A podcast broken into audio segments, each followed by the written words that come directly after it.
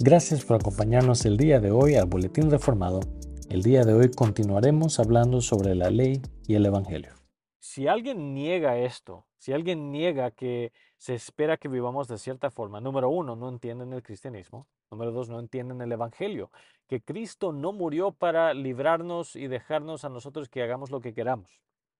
Éramos esclavos antes de, de Satanás, el pecado y el mundo, pero ahora hemos sido transferidos de un reino a otro reino, de un maestro a otro maestro. Bien, acuérdense, si no, si no, si a alguien no le gusta ese concepto, tiene un problema con Dios, porque el simple hecho que Dios te haya creado te ha puesto ya bajo obligación natural, obligación de nacimiento, obligación por el mero hecho que eres una criatura y que tú no eres Dios. O sea que tu propósito y tu valor está fuera de ti mismo. Y eso no disminuye nuestro valor o nuestra humanidad. ¿Por qué? Porque aquellos que niegan el hecho que estamos obligados a Dios y a los demás y que podemos nosotros definir nuestra moralidad o nuestra identidad, nuestro destino, etcétera, todos esos proyectos eh, al final de cuentas fracasan y al final de cuentas no pueden evitar reflejar la naturaleza de Dios y su naturaleza como, como eh, criaturas. No pueden negarlo, no pueden escapar, escaparlo. Es imposible hacer eso. Es como saltar de un edificio pensando que yo no estoy sujeto a la ley de la gravedad, así que voy a saltar de ese edificio y voy a salir volando. No te animo que lo intentes, pero te digo desde ya que va a terminar en un resultado mortal para ti si lo tratas de hacer. ¿Por qué? Porque estás sujeto a la ley de la gravedad. Eres cuerpo, eres, materia, ¿verdad? Y estás sujeto a las leyes de la gravedad, la ley de la física, etcétera, etcétera. ¿Cuánto más si nuestros cuerpos están sujetos a, a esas leyes naturales de la, de la creación de Dios? Estamos sujetos a la ley moral de Dios. Todas las criaturas, pero especialmente como cristianos. Nuevamente repito, el tercer uso de la ley, el moral normativo, ¿significa entonces que debemos obedecer la ley para ser justificados? No puedo recalcar esto lo suficiente. No y nuevamente no. Cristo murió una sola vez y para siempre, el justo por los injustos, para guiarnos a Dios.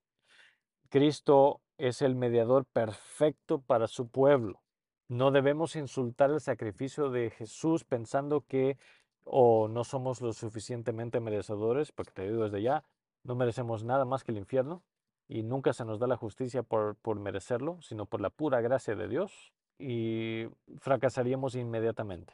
No hay necesidad de repetir lo que pasó en el jardín del Edén y de todas formas Dios no nos permitiría hacerlo. O somos del primer Adán que nos llevó a la miseria y a la muerte, o somos del segundo Adán, que es Cristo, que nos da la gracia y la vida eterna.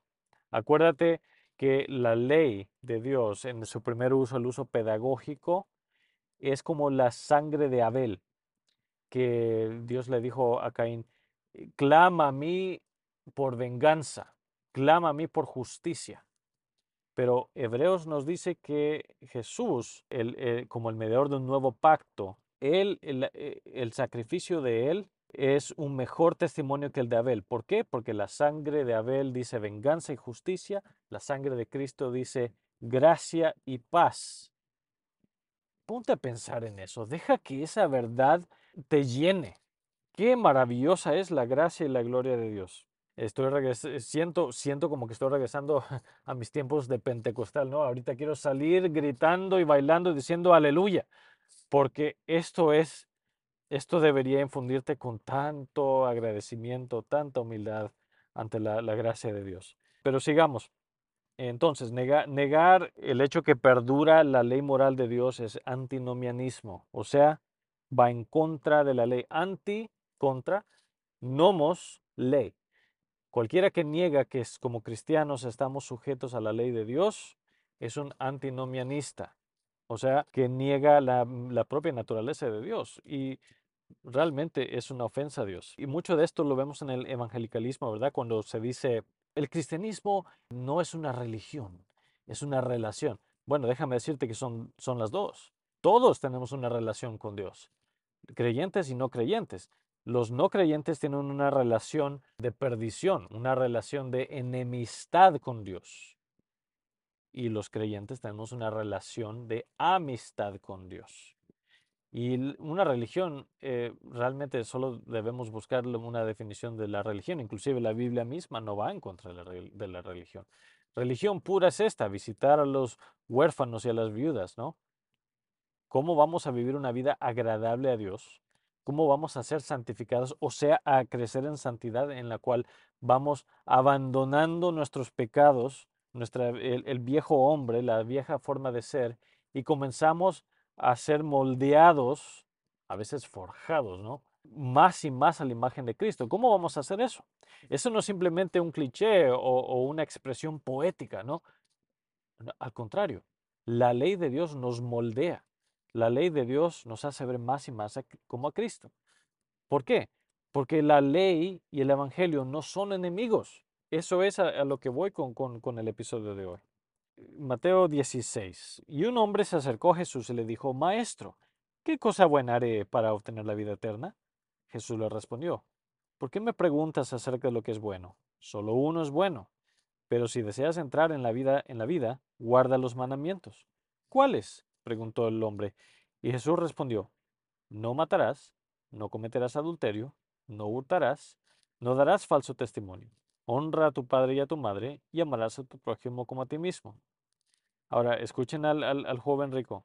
El joven dijo, todo esto lo he guardado. ¿Qué me falta todavía? Jesús le respondió, si quieres ser perfecto, ve y vende lo que posees y da a los pobres, y tendrás tesoro en los cielos. Y ven, sé mi discípulo. Pero al oír el joven estas palabras se fue triste, porque era dueño de muchos bienes. El Evangelio nos llama a rendir nuestras vidas completamente a Dios, a destruir todo ídolo, todo aquello que se pone contra Dios y someterlo a su dueño, a su correcto dueño, que es Dios mismo. Vámonos a Efesios 6, 1 al 3. Hijos, obedezcan a sus padres en el Señor, porque esto es justo. Ahora miren qué es lo que cita aquí Pablo. Honra a tu padre y a tu madre, que es el primer mandamiento con promesa, para que te vaya bien y para que tengas larga vida sobre la tierra. Ven, ven cómo eh, el, aún en el Nuevo Testamento no está contra la ley de Dios, inclusive está citando el decálogo como algo que continúa teniendo una validez en la vida del cristiano. Espero que, que lo vean. Entonces, negar el decálogo, que es realmente un resumen de la, de la ley moral de Dios, es antinomianismo porque la gente olvida que la ley, el decálogo y, lo demás de la ley de Dios le fue dado a Moisés. No fue él al que se le dio por, por, primera vez. No es como que cuando se le dijo a Moisés, escribe, no matarás, fue la primera vez que esa ley se había dado a los hombres. No, no, no. Es una recapitulación de la ley que fue dada a Adán en el jardín, que realmente nos apunta a que la ley de Dios son ordenanzas, ordenanzas de la creación. O sea, transcienden los pactos. No es algo únicamente exclusivo de Moisés y, por lo tanto tiene una validez que perdura hasta hoy y por siempre. Marcos 2.27 nos dice, y él continuó diciéndoles, el día de reposo se hizo para el hombre y no el hombre para el día de reposo. Por lo tanto, el Hijo del Hombre es Señor aún del día de reposo. Ahora, este es otro, y no, no me voy a entrar en, eso mucho, pero solo eh, de, paso, hay muchos que niegan que todavía estamos eh, obligados al, cuarto mandamiento, del, del día de reposo. Dicen, eso es algo exclusivamente hebreo y no aplica a la iglesia de Dios. Al contrario, ven cómo aquí eh, Jesús no dice, vengo a abolir el cuarto mandamiento. Dice que Él es el Señor del cuarto mandamiento. En ninguna parte Él lo niega. En, todas las partes donde Él corrige a aquellos en cuanto al cuarto mandamiento, está corrigiendo un malentendimiento de ese mandamiento que perdura. Ellos olvidaban la misericordia porque eh, habían añadido a la ley de Dios mandamientos de hombres, ¿verdad? Entonces, hay una forma incorrecta y una correcta de emplear la ley de Dios. Una que vindica el hecho que la ley es buena y santa, como lo leímos en Romanos 7, 12 al 14. ¿Verdad? Que, que hay una, eh, la ley de Dios es buena si se usa correctamente. Y creo que eso es lo que hemos estado viendo aquí hoy. Ahora déjenme leer unas cuantas citas. Eh, la primera viene del escritor Scott Wright y dice lo siguiente. Aquellos que son regenerados practican la justicia debido a Cristo se arrepienten del pecado porque Él destruyó las obras del diablo, aman a otros debido a la misión y muerte de Cristo, creen que Jesús es el Cristo ungido y vencen al mundo por medio de una fe cristiana forjada por poder escatológico. Wow, e, e, e, eso es, eso es increíble. Vuelve a escucharlo y piénsalo, mastícalo un poquito. Déjame leerte otra cita aquí y esta viene del doctor R. Scott Clark. Como en Cristo los terrores de la ley han sido satisfechos por la justicia de Cristo y vivimos ahora en unión con Cristo por el Espíritu, la ley es para nosotros un regalo y el Espíritu la usa para santificarnos. Es imposible para un cristiano negar la perdurable validez de la ley moral, porque el pecado se define por medio de la ley. La palabra de Dios dice, el pecado es infracción de la ley, como dice 1 Juan 3, 4. Acuérdate que el pecado no es lo que nosotros decimos que es, o lo que el pastor dice que es, ¿no? Muchas iglesias hispanohablantes, el pastor actúa como, como, como un tirano, ¿no? Como, o inclusive como, el, como Dios mismo. Lo que el pastor dice es ley, ¿verdad? Y, y eso es, es, es completamente erróneo. Los pastores sí se les debe respeto, pero son bispastores, ¿verdad? Son, son, son bis reyes, no son el rey, tienen una autoridad menor al rey, están sujetos al rey de reyes, sí se les debe respeto. Pero al final de cuentas debemos comparar lo que dicen los pastores con lo que dice la palabra de Dios, o sea, Dios mismo.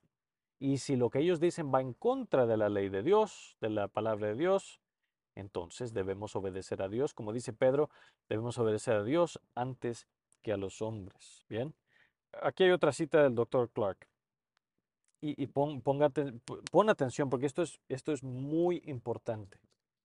El doctor Clark dice, debido a que la ley es el estándar objetivo de Dios para la moralidad, en realidad es un don liberador, porque me libera de la tiranía de las modas y las opiniones la ley es la ley. La definición de pecado no cambia con las mareas del capricho humano. Nadie puede exigir de mí lo que Dios no ha exigido. De esa manera la ley de Dios es un baluarte contra el legalismo. Me protege de tu opinión y a ti de la mía. Fin del cita. Increíble, ¿no? Eh, ponte a pensar en eso porque esa es otra cosa también. Mucha gente dice, no estamos sujetos a la ley porque eso sería legalismo o porque mucha gente lo abusa y, comienza a, tener mano dura contra la congregación. Y créeme que si por un lado hay aquellos que, que abusan de la ley de Dios creando nuevas leyes, hay otros que usan las leyes ya existentes y las tergiversan y las usan de forma eh, para usar una mano dura contra los creyentes. Lo he experimentado yo en iglesias, inclusive sobre el cuarto mandamiento, eh, donde pastores tienen una mano dura en cuanto a eso, no saben cómo guiar a sus ovejas pastoralmente y no entienden realmente cómo abordar la ley de Dios, cómo enseñarle a, a la congregación sobre la ley de Dios, etc. Pero al final de cuentas debemos abordar la ley de Dios correctamente. El hecho que la ley de Dios en su primer uso hace resurgir lo peor en los seres humanos caídos, no significa que esa es la culpa de la ley. Es la culpa de nosotros como seres caídos. Ese es simplemente el rol que hace la ley de Dios. Desarmarnos, desarmar y despojarnos de cualquier cosa que nosotros podamos tratar de, de usar para defendernos a nosotros mismos de la ira de Dios o para escudarnos o protegernos o aislarnos de nuestra responsabilidad hacia Dios como criaturas. La ley de Dios desarma todo eso y nos dice, tú eres pecador, tú has quebrantado la ley de Dios, si en solo un punto lo has quebrantado completamente, y tú mereces el castigo eterno de Dios. Ahora que has visto eso, alza los ojos y ve allá donde está Cristo. Ese es el propósito del primer uso de la ley. Obviamente, y quiero ser claro con esto, no significa simplemente que si le muestras a alguien que es pecador, entonces ahora tienen los ojos espirituales para ver su pecaminosidad y que ahora tienen la, habilidad espiritual de venir a Cristo. Absolutamente que no, a menos que el Espíritu Santo haya abierto sus ojos y les haya dado el nuevo nacimiento que Jesús le dijo a Nicodemo en el capítulo 3 de Juan. A menos que eso haya sucedido, entonces la ley simplemente condena al no creyente. Por eso oramos, cuando evangelizamos, no es nuestro deber el conseguir que esta persona diga la oración del penitente o que repita algo después de nosotros. Simplemente compartimos el Evangelio, compartimos lo que ya hemos estudiado bastante y dejamos que el Espíritu Santo obre o no obre. Eso no, no nos incumbe a nosotros. Pero al, saber que Dios es soberano, podemos confiar en que no necesitamos nosotros manipular las cosas para que hayan resultados, ¿no? E-, esa es una palabra que, realmente no deberíamos tener mucho en la iglesia, resultados. ¿Por qué? Eh, los resultados usualmente son, eh, sirven para ensalzar a la persona que hizo un trabajo. Y en la iglesia, el que hace el trabajo principalmente es el Espíritu Santo, en la iglesia de Cristo. Nos usa, sí, y, tenemos el, gran privilegio de ser embajadores de Cristo, sí. Pero al final de cuentas, el que hace la obra en el corazón es el Espíritu Santo, no tú, no yo, no el pastor, ni nadie. Y entonces una vez alguien dobla la rodilla ante Dios, bueno, ¿cómo ha de vivir? Está el tercer uso de la ley, el uso eh, eh, moral o normativo. Así que no veas la ley. Te, animo a que leas los salmos, particularmente el Salmo 119. Y dime en qué forma David habla de la ley y la gracia como, como, como enemigos. Él usa un lenguaje tan poético, tan romántico inclusive sobre la ley de Dios, que nos debería dar vergüenza cuando pensemos que la ley de Dios y la gracia, que la ley y el Evangelio que el mandamiento y la promesa son temas que van el uno contra el otro. Absolutamente no. Fuera de nosotros que, que digamos eso, que digamos tal cosa.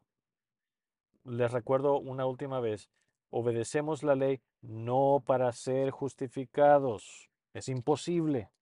El primer uso de la ley, de hecho, no, nos dice que no podemos ser justificados por la ley porque no podemos evitar quebrantarla. No podemos hacer nada justo, nada bueno ante Dios aparte del Espíritu Santo dándonos vida eterna. Entonces, obedecemos la ley no para ser justificados, sino para ser santificados, que es el tercer uso de la ley. La ley y la gracia no están opuestas la una con la otra. Quiero terminar aquí con Juan 14, 15. Si ustedes me aman, guardarán mis mandamientos. Adivinen quién dijo eso. Jesús. Si ustedes me aman, guardarán mis mandamientos. Si amamos a Dios, vamos a guardar sus mandamientos. Si amamos a Dios, nos va a importar qué es lo que a Él le, place y qué es lo que no le place, ya que ahora le pertenecemos a Él, no a nosotros mismos. Acuérdate de eso. Cuando compartes el Evangelio, acuérdales a ellos también. Bueno, yo no creo en tu Dios. Bueno, no importa. Tú eres una criatura de Dios, no puedes escapar de esa realidad. Y mientras más te resistas, más evidente va a ser tu naturaleza como criatura y la naturaleza de Dios como creador. Mira a tu alrededor. Romanos 1 nos habla de que nadie tiene excusa, ¿verdad? Espero que este episodio te ayude a amar la ley de Dios, porque la ley de Dios refleja la naturaleza de Dios. Y la naturaleza de Dios nos dice quién es Dios aquel Dios que se dignó en salvarnos, que se dignó en darnos nueva vida por medio de Jesús, aquel que lo dio todo, que no escatimó ni a su propio Hijo. ¿Cómo no hemos nosotros ahora, con abandono, adorar la ley de Dios y buscar seguirla por el poder del Espíritu Santo, para la gloria del Padre y de nuestro Señor Jesucristo? Bueno, te quiero dar las gracias por acompañarnos el día de hoy. Asegúrate de sintonizarnos la próxima vez aquí en el Boletín Reformado. Hasta luego.